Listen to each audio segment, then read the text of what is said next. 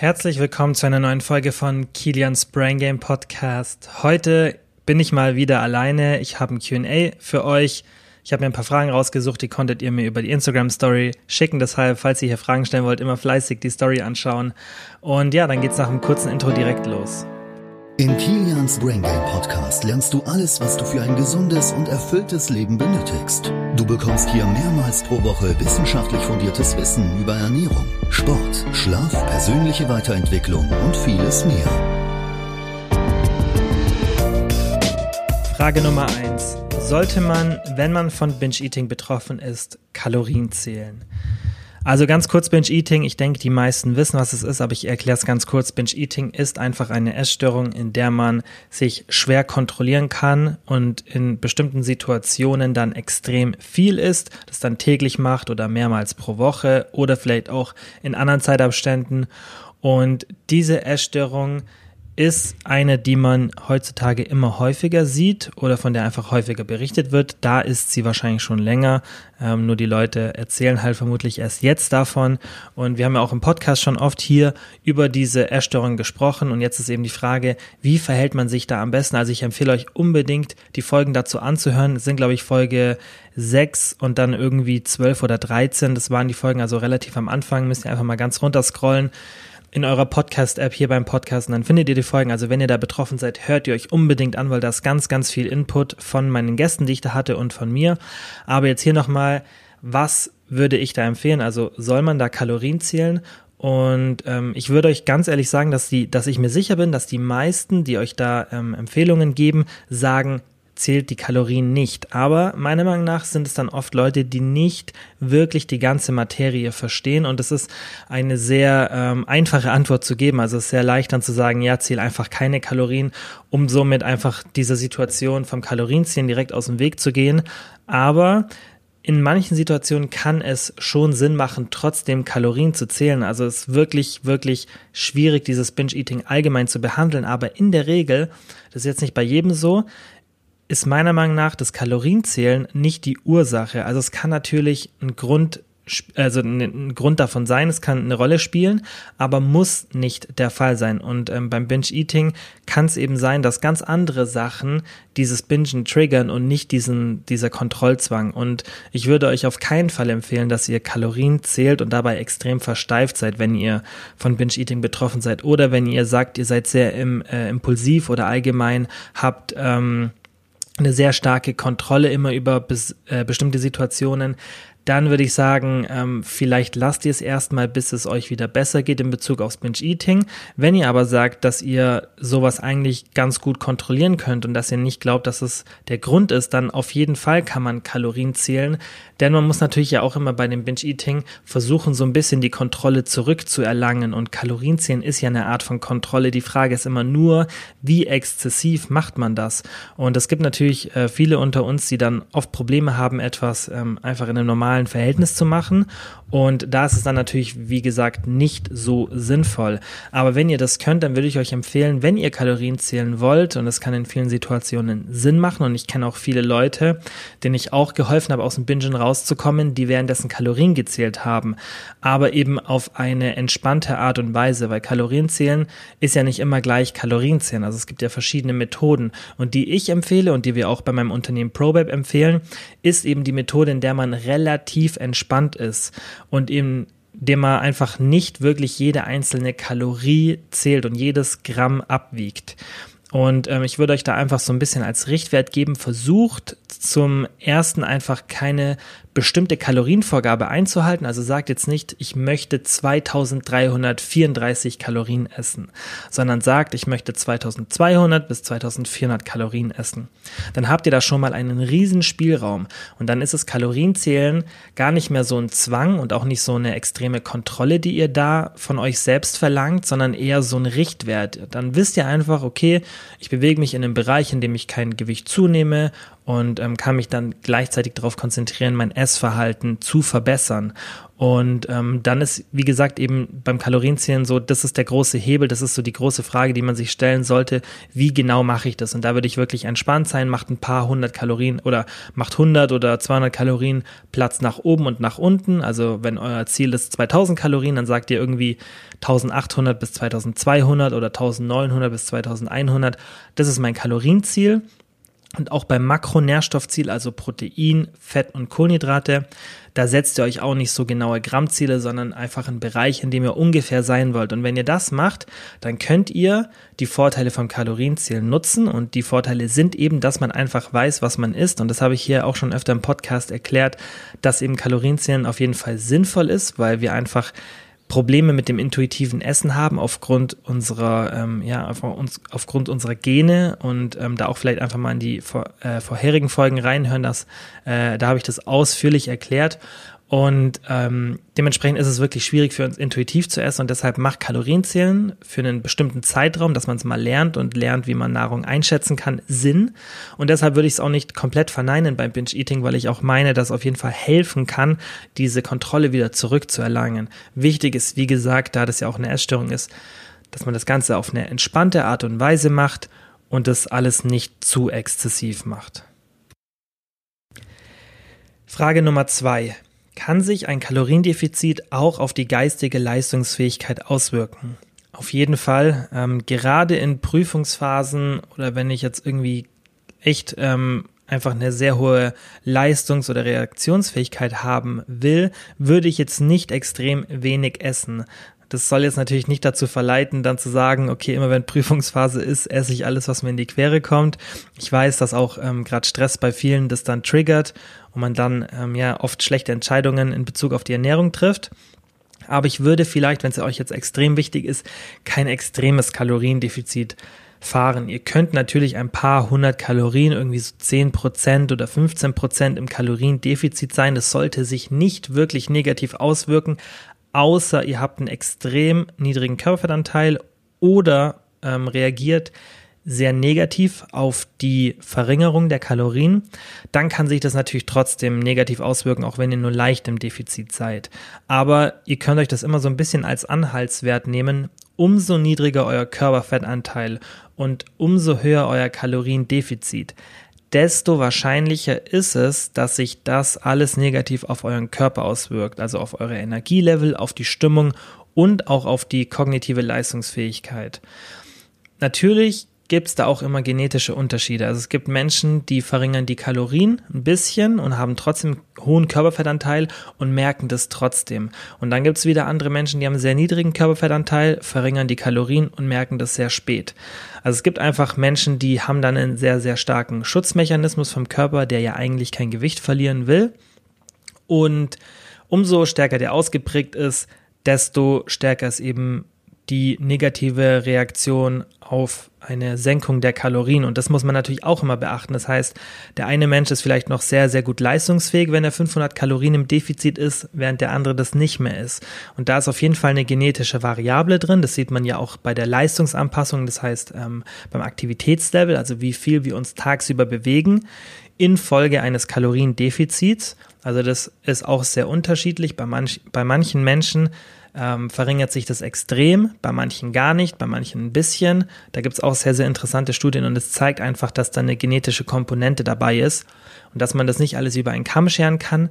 Und ihr solltet euch auf keinen Fall einreden, dass ihr weniger leistungsfähig seid, weil der Placebo spielt da sicherlich auch eine Rolle. Wenn ihr eine Diät macht und sagt, oh, ich fühle mich eh so schwach und äh, mental habe ich da auch gerade Probleme aufgrund der Diät, dann kann man sich das, denke ich, auch ein bisschen einreden. Aber wenn ihr definitiv merkt, hey, ich kann mich einfach nicht konzentrieren und das ist jetzt nicht nur heute, sondern das ist dauerhaft und ich mache gerade eine sehr, sehr harte Diät und ich denke nur ans Essen und auch wenn ich nicht ans Essen denke, bin ich einfach unkonzentriert, dann kann das schon sein, dass da dieses Kaloriendefizit eine Rolle spielt und deshalb in Phasen, in der ihr irgendwie eine extrem wichtige Prüfung habt oder ihr irgendeinen Beruf habt, bei dem ihr eine sehr, sehr hohe Reaktionsfähigkeit haben müsst, dann würde ich euch empfehlen, in diesen Phasen, in der das wirklich wichtig ist, kein Kaloriendefizit zu fahren. Was natürlich auch immer da man beachten muss, ist so das ganze Drumherum.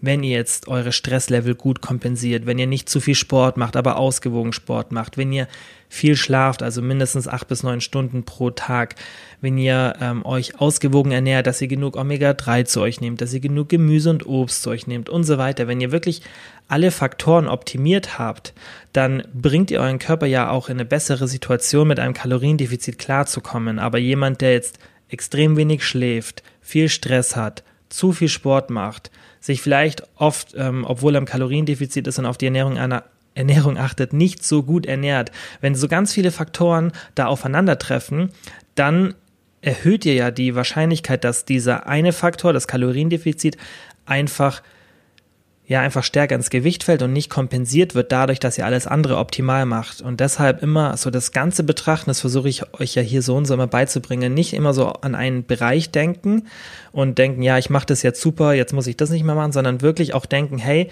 wenn ich hier alles optimal mache, dann kann ich auch da mal ein bisschen das schleifen lassen oder das vielleicht nicht so optimal machen und mein, mein Rest sozusagen, also mein guter Schlaf, mein Stressmanagement und so weiter, fängt das alles auf und dann fällt es bei mir nicht so sehr ins Gewicht. Und ähm, sonst akkumuliert sich das einfach, wenn da was nicht passt, da was nicht passt, da was nicht passt.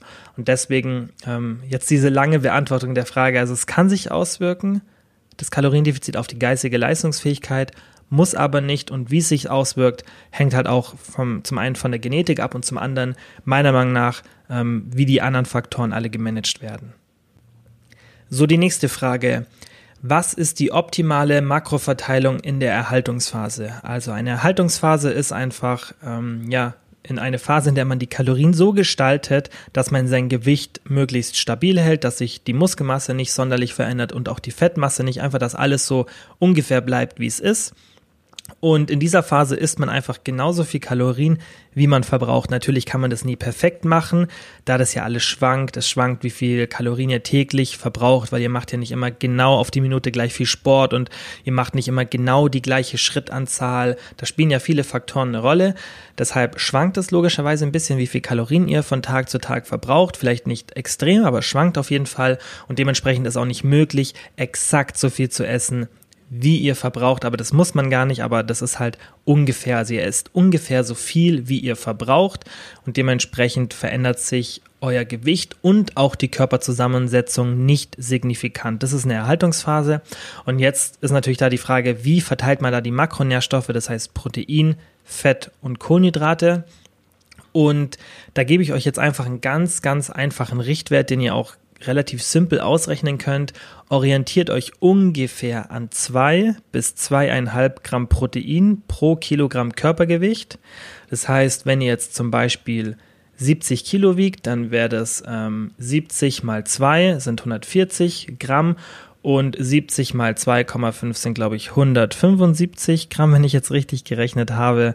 Und dann würdet ihr sagen, okay, irgendwo zwischen 140 und 175 Gramm ähm, halte ich mich einfach auf. Das ist so mein Proteinwert ungefähr. Und fürs Fett würde ich 1 bis 1,5 Gramm pro Kilogramm Körpergewicht machen. Und die restlichen Kalorien, die ihr dann zur Verfügung habt, die könnt ihr dann durch Kohlenhydrate decken. Was aber da auch wichtig ist, ich würde immer zuerst auf die Kalorienzufuhr und gleichzeitig auf die Proteinzufuhr achten und dann Fett und Kohlenhydrate relativ flexibel gestalten. Also wenn jetzt wirklich ähm, schon die Kalorien ein bisschen zählt oder darauf achtet, dann würde ich da einen entspannten Ansatz nehmen und nicht so streng auf die Kohlenhydrate und das Fett achten. Es ist wichtig, dass ihr nicht zu wenig Fett esst. Das heißt, versucht vielleicht ja mindestens jeden Tag so 0,8 Gramm pro Kilogramm Körpergewicht zu essen. Also tiefer würde ich nicht gehen auf Dauer, was natürlich optimal ist, wenn ihr immer über einem Gramm seid. Das würde ich euch empfehlen, dass ihr mindestens über einem Gramm seid und dann könnt ihr die Kohlenhydrate und die Fette gestalten, wie ihr wollt. Das wirkt sich nicht differenziert auf eure Körperzusammensetzung, also auf das Verhältnis von Muskeln und Fett aus, wenn ihr jetzt mehr Kohlenhydrate oder mehr Fett esst, wenn die Kalorienzufuhr gleich ist. Also die Kalorienzufuhr und das Protein, die entscheiden da hauptsächlich, weil das Protein einfach wenn man genug isst, dazu führt, dass eben genug Muskelmasse da ist, dass die auch nicht weggeht, dass sie eher ein bisschen mehr wird, wenn man Sport macht. Und Fett und Kohlenhydrate haben da eigentlich keinen Einfluss drauf, besonders auf die Fettmasse. Ähm, Nahrungsfett heißt nicht gleich Körperfett, das ist immer noch so ein Irrglaube. Und ähm, dementsprechend würde ich das relativ simpel gestalten. Also nochmal zusammengefasst, Protein zwei bis zweieinhalb Gramm pro Kilogramm Körpergewicht und Fett eins bis eineinhalb Gramm pro Kilogramm Körpergewicht und der Rest Kohlenhydrate. Und dann seid ihr auf der sicheren Seite und komplizierter würde ich es auch nicht machen. Außer ihr macht jetzt irgendeine spezielle Ernährungsform, Ketogen oder Paleo oder High Carb oder Low Fat, was auch immer ihr da macht, ähm, macht es so, wie ihr das wollt. Aber wenn ihr da wirklich so eine, so eine ganz normale Formel haben wollt, dann haltet da euch einfach an die Werte, die ich euch gerade gegeben habe. Die nächste Frage. Ist es möglich, schwaches Bindegewebe durch Training am Bauch straff zu bekommen? Also das Bindegewebe wird natürlich positiv beeinflusst durch besonders Krafttraining, eigentlich durch alle Sportarten, aber sehr, sehr gut durchs Krafttraining. Es ist natürlich schwierig, dass ihr da wirklich so einen extremen Effekt bekommt, dass ihr das am Bauch so krass seht. Also ihr werdet es auf jeden Fall etwas sehen, aber diese Frage kommt ja häufig dann, wenn Personen extrem viel Gewicht verloren haben und leider ist es eine genetische Veranlagung meistens. Also natürlich kann auch eine sehr rapide Gewichtsabnahme dazu führen, dass dann die Haut, besonders am Bauch sieht man das oft oder den Armen, dass sie dann relativ locker ist. Aber es kann auch vorkommen, wenn man langsam viel Gewicht verliert und dementsprechend ist es leider eine genetische Komponente. Es gibt da ähm, ja Hautstraffungsoperationen. Da bin ich aber auch ehrlich, da kenne ich mich jetzt nicht so gut aus, was da so wirklich so der Goldstandard ist und was da wirklich auch zu empfehlen ist. Jetzt gerade im Thema äh, Operationen, wenn man da wirklich sehr viel ähm, Haut hat, die überschüssig ist. Da gibt es aber sicherlich sinnvolle Methoden und das ist auch meiner Meinung nach oder meines Wissens besser gesagt nach so die einzige Methode, wenn man wirklich extrem viel überschüssige Haut hat. Das bildet sich in den wenigsten Fällen wieder sehr, sehr gut zurück und dann gibt es auch keine super Methoden. Wenn ihr jetzt aber so das Gefühl habt, ihr habt einfach nur so ein bisschen schwaches Bindegewebe, dann hilft immer den Körperfettanteil zu verringern, also allgemein Fett zu verlieren. Ähm, das hilft dann einfach optisch allein dadurch, dass dann weniger Körperfett da ist und das macht dann so eine optische Illusion, dass das Gewebe straffer wirkt und natürlich mehr Muskulatur. Das spannt das Gewebe oder die Haut besser gesagt und das führt dann auch dazu, dass es einfach alles straffer wirkt. Am Bauch ist man dann aber ein bisschen limitiert, da die Bauchmuskulatur, selbst wenn ihr die trainiert, nicht so krass auf das Training anspricht. Das heißt, die Muskulatur am Bauch wird nicht extrem viel mehr, die Muskelmasse. Und das ist eher was, was ihr dann an den Armen oder Beinen habt, weil da könnt ihr auf jeden Fall einiges an Muskulatur aufbauen oder am Rücken. Ähm, am Bauch, da wird sich das vermutlich nicht so krass auswirken, dass ihr dann einen mega Effekt habt und da würde ich dann eher zum Körperfettanteil verringern, tendieren. Ähm, und dann muss man natürlich auch, wie vorhin gesagt, darauf achten, okay, ist es jetzt extrem viel überschüssige Haut, weil ich irgendwie 30 oder 40 Kilo verloren habe. Es gibt ja auch viele Fälle. Und ähm, da muss man dann natürlich schauen, ob das überhaupt ohne eine Operation machbar ist. Aber wie ich schon gesagt habe, da ist es jetzt nicht mein Spezialgebiet und da ähm, sehe ich mich, mich jetzt auch nicht in der Position, euch da wirklich Empfehlungen zu geben. Das ist nur das, was ich so ungefähr weiß. Und ähm, jetzt nochmal zurück, wie gesagt, wenn ihr einfach nur so schwaches Bindegewebe habt und es jetzt nicht aufgrund einer extremen Gewichtsabnahme ist, dann einfach ja den Körperanteil vielleicht ein bisschen verringern oder das einfach akzeptieren, weil man auch manchmal einfach Situationen hat, in denen man nicht so starkes Bindegewebe hat und es dann vermutlich nicht so gut verändern kann. Sorry für diese kurze 30 Sekunden Unterbrechung, aber ich wollte noch mal sagen, dass ich mich so, so freuen würde, wenn du den Podcast in deiner App abonnierst. Ich kriege so viele Nachrichten, besonders auf Instagram von Leuten, die sich bedanken, dass der Podcast ihnen hilft. Und das Einzige, was ich mir wünschen würde als Gegenleistung, dass ihr den Podcast abonniert. Ihr müsst nichts machen. Ich weiß, dass viele den Podcast regelmäßig hören, ihn aber nicht abonnieren. Und wenn ihr den Podcast in eurer App abonniert, dann hilft es enorm dabei, dass der Podcast wächst und ihn mehr Leute entdecken. Und dann profitiert auch ihr wiederum davon, dass ich durch einen bekannteren Podcast besser in der Lage bin, sehr bekannte Leute als Interviewgäste in den Podcast einzuladen und dann haben wir hier einfach coolen Content, von dem ihr profitiert.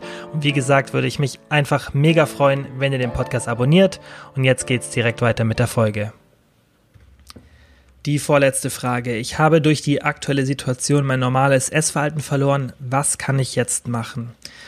Ich denke, ähm, viele von uns haben in der aktuellen Situation vielleicht nicht das beste Essverhalten. Ich würde sagen, ich gehöre dazu.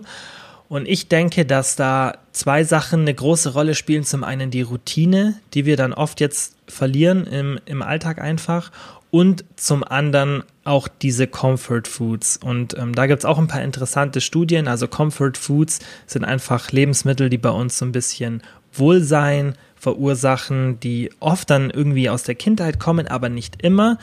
Ähm, das ist relativ komplexes Thema und solche Sachen haben in der Regel einfach hohe Kalorien. Und ich denke, viele Leute tendieren jetzt mehr dazu, solche Lebensmittel zu essen. Mir ist es letztens im Supermarkt aufgefallen, als fast das ganze Tiefkühlregal mit Pizzen leergeräumt war. Und das war irgendwie ein normaler Wochentag. Und ähm, ich habe jetzt auch schon ein paar Mal in den Nachrichten gehört, dass der Alkoholkonsum extrem steigt. Und ich denke einfach, dass wir gerade jetzt in so einer schwierigen Zeit oft dazu neigen, einfach ja, Lebensmittel oder Alkohol zu konsumieren, die dann viel Kalorien haben, einfach damit wir uns da gut fühlen in der Situation. Das ist auch ganz normal. Ich mache das auch. Und ähm, das ist der eine Punkt. Und zum anderen fehlt uns einfach so ein bisschen die Routine. Dann isst man unregelmäßig, ähm, lässt vielleicht mal eine Mahlzeit aus und dann isst man extrem viel danach, weil man sehr Hunger hat.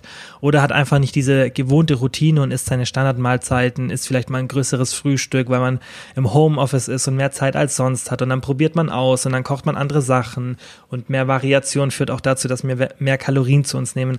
Also ganz viele Faktoren spielen da eine Rolle, aber ich denke, dass es so von Grund auf dann dazu kommt, dass einfach die Routine fehlt und wir so ein bisschen diese Comfort Foods suchen. Und da würde ich euch raten, versucht einfach trotzdem, das ist ja auch so sinnvoll, eine Tagesroutine einfach zu haben. Vielleicht ist es nicht dieselbe, die ihr vor der jetzigen Situation hattet, aber ihr könnt sicherlich trotzdem eine Tagesroutine entwickeln und dann auch euer Essen da sozusagen einbinden, dass das Essen auch an die Routine angeknüpft ist dass ihr immer zu den ähnlichen Zeiten esst. Das würde ich euch so und so empfehlen, dass eure Mahlzeiten ähnlich groß sind. Es muss nicht immer perfekt sein, aber ihr wollt ja ähm, auch einfach das so dann gestalten, dass ihr das an den meisten Tagen macht, so wie ihr es auch in eurem normalen Alltag habt. Da esst ihr vielleicht auch am Wochenende mal ein bisschen anders oder es gibt irgendwie einen Tag, an dem ihr essen geht, das ist alles vollkommen in Ordnung. Es geht einfach nur um das Grundgerüst und da würde ich einfach schauen, schaut, dass ihr eine Routine habt, dass ihr ja einfach ähnliche Mahlzeiten habt, die natürlich auch ein bisschen durchvariiert, damit ihr ähm, vielleicht mal anderes Gemüse, anderes Obst, andere Hülsenfrüchte esst, einfach Sachen, die euch mit verschiedenen Mikronährstoffen versorgen, so dass ihr einfach optimal versorgt seid und ähm, das dann so macht, dass ihr trotzdem eine Routine habt. Das ist schon mal ein Punkt. Und dann, dass ihr vielleicht nicht so viele Comfort Foods im Haus habt, denn ich würde jetzt nicht sagen, lasst es komplett sein, weil ich finde, das gehört dazu. Also ich esse sowas auch gerne. Und ähm, ja, ist einfach in Maßen, würde ich sagen, konsumiert es. Aber auch da gibt es ein paar Studien, die zeigen, wenn das, was wir so gerne essen oder was uns sehr triggert, und das ist einfach, ja, das sind so Lebensmittel, die oft die Kombination Kohlenhydrate, Fett, diesen Umami-Geschmack, also diesen Proteingeschmack und Salz enthalten, diese Kombi, die triggern uns sehr stark und die sollten wir in einer großen Entfernung oder mit viel Aufwand äh, verbunden irgendwo aufbewahren. Und da gibt's natürlich klar den Trick, dass ihr es irgendwo hinstellt, wo ihr nicht so leicht hinkommt oder das bisschen weiter weg ist, vielleicht nicht sichtbar macht und dann eher Sachen sichtbar macht, die wenig Kalorien haben, Obst, Gemüse und so, einfach präsent auf den Tisch stellen oder in die Küche und alles, was so ungesund ist, ein bisschen weiter in den Schrank tiefer reinräumen, dass ihr da paar Sachen verrücken müsst oder ihr habt es erst gar nicht zu Hause. Und es klingt erstmal so ein bisschen komisch, aber das ist einfach das, was die Studien zeigen, dass die Entfernung und auch die Energie, die wir aufbringen müssen, um an diese Nahrungsmittel zu kommen, umso höher die ist, also die Entfernung oder die Energie, die wir aufbringen müssen, desto weniger konsumieren wir. Und das sind wirklich krasse Unterschiede, also teilweise bis zu 50 Prozent, sogar mehr manchmal. Und ähm, da könnt ihr euch schon ausrechnen, dass es dann einiges ausmacht an Kalorien. Und das wirkt sich natürlich dann auch positiv auf euer Essverhalten aus. Also wie gesagt, zum einen vielleicht nicht so sehr in der Nähe haben und wenn ihr das nicht machen wollt, dass ihr eure Nahrungsmittel ein bisschen umrangiert, dass ihr dann einfach schaut, dass ihr das vielleicht gar nicht erst kauft. Das ist immer ein guter Trick. Oder dass ihr einfach, wenn ihr was habt, nicht zu viel davon habt. Wenn ihr das natürlich so kontrollieren könnt, super. Aber wenn ihr da Probleme habt, dann würde ich euch das empfehlen. Und die letzte Frage. Können meine Muskeln wachsen, auch wenn ich nicht jeden Tag auf meine Proteinzufuhr komme? Da gehen wir jetzt einfach mal davon aus, dass die Proteinzufuhr so gewählt ist, dass sie wirklich auch Muskelaufbau stimuliert. Also irgendwas, was ich vorhin gesagt habe, in diesem Bereich um die zwei Gramm plus minus, ähm, eher ein bisschen mehr pro Kilogramm Körpergewicht. Und natürlich gibt es dann Tage, an denen man vielleicht mal ein bisschen weniger Protein isst. Und ich weiß, dass dann viele Angst haben, dass dann die Muskeln direkt abgebaut werden oder man allgemein keine Muskeln aufbaut. Und dem ist nicht so. Denn euer Körper macht jetzt nicht um 24 Uhr oder wenn ihr schlaft, stellt dann nicht die Proteinuhr sozusagen auf Null und fängt dann wieder von vorne an. Das ist ein dynamisches System, euer Körper. Und da sind Nährstoffe immer ein bisschen im Umfluss. Und wenn ihr dann am Tag vielleicht zuvor genug Protein esst und am Folgetag dann weniger ähm, oder esst am Tag, nachdem ihr weniger Protein zu euch geführt habt, am Tag darauf mehr Protein, dann kann sich das alles ein bisschen ausgleichen und da würde ich eher so auf den Wochendurchschnitt achten. Und das spielt natürlich auch eine große Rolle, wie ambitioniert ihr seid, also wie wichtig ist es euch, seid ihr jetzt irgendwie Profisportler, macht ihr Bodybuilding-Wettkämpfe oder andere Sportwettkämpfe, ist es euch wirklich wichtig, dass ihr die letzten Prozent rauskitzelt, dann würde ich sagen natürlich, äh, da muss natürlich dann alles passen, aber ich denke, die meisten von uns sind es nicht, also ich bin es nicht und ich denke, die meisten, die jetzt zuhören, sind es auch nicht. Und wenn man nicht so extrem ambitionierte Ziele hat, dann geht immer nach dem Pareto-Prinzip vor und das heißt einfach, dass ihr mit 20 Prozent vom Aufwand 80 Prozent der Ergebnisse erreicht. Und dann würde ich solche Kleinigkeiten nicht so sehr in den Vordergrund heben. Dennoch würde ich darauf achten, dass die Proteinzufuhr, wenn möglich, an den meisten Tagen hoch ist und dass ihr so euch eine Mindestgrenze setzt, vielleicht bei 1,5 Gramm und dann sagt ihr, ich will jeden Tag 1,5 Gramm meines Körpergewichts an Protein zu mir nehmen und ähm, das sollte jeder schaffen an den meisten Tagen. Natürlich ist besser, wenn ihr ein bisschen mehr habt. Ähm, aber das ist so die unterste Grenze. Da seid ihr wirklich auf der sicheren Seite, auch wenn ihr eine Diät macht und dann habt ihr mal so einen Tag, da müsst ihr euch keine Sorgen machen mit diesen eineinhalb Gramm Protein pro, pro Kilogramm Körpergewicht. Und ähm, dann ist es auch nicht so schlimm, wenn ihr mal Tage habt, an denen ihr weniger Protein zu euch nehmt. Also ich selbst habe auch Tage, an denen ich mal irgendwie 80 Gramm Protein esse und ich wiege ungefähr 80 Kilo, also ein Gramm pro Kilogramm Körpergewicht und ich mache mir da auch nicht wahnsinnig große Sorgen, weil ich weiß, an den restlichen Tagen passt es. Also das sind immer irgendwie einmal alle zehn Tage oder vielleicht auch mal einmal jetzt pro Woche in der jetzigen Zeit. Ähm, kann schon mal sein, dass ich das dann auch so ein bisschen vernachlässige und ich mache mir da auch keine Sorgen, obwohl ich weiß, hey, ich mache jetzt gerade nicht viel Sport und esse dann ab und zu mal zu wenig Protein, also seht es nicht so eng. Ähm, wichtig ist, was ihr an den meisten Tagen der Woche macht und ähm, ja, wenn ihr dann so im Großen und Ganzen auf die Proteinzufuhr verachtet und die ausreichend ist, dann macht ein Tag nichts aus. Natürlich wachsen dann die Muskeln vielleicht in dieser Phase nicht optimal, aber es kommt ja auch nicht auf einen Tag drauf an und ähm, dementsprechend würde ich da nicht mit zu viel Sorgen machen.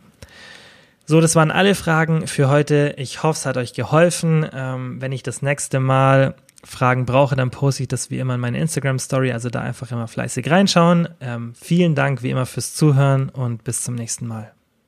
Nochmal vielen Dank wie immer fürs Zuhören. Ich würde mich mega freuen, wenn ihr den Podcast abonniert, falls ihr es noch nicht gemacht habt.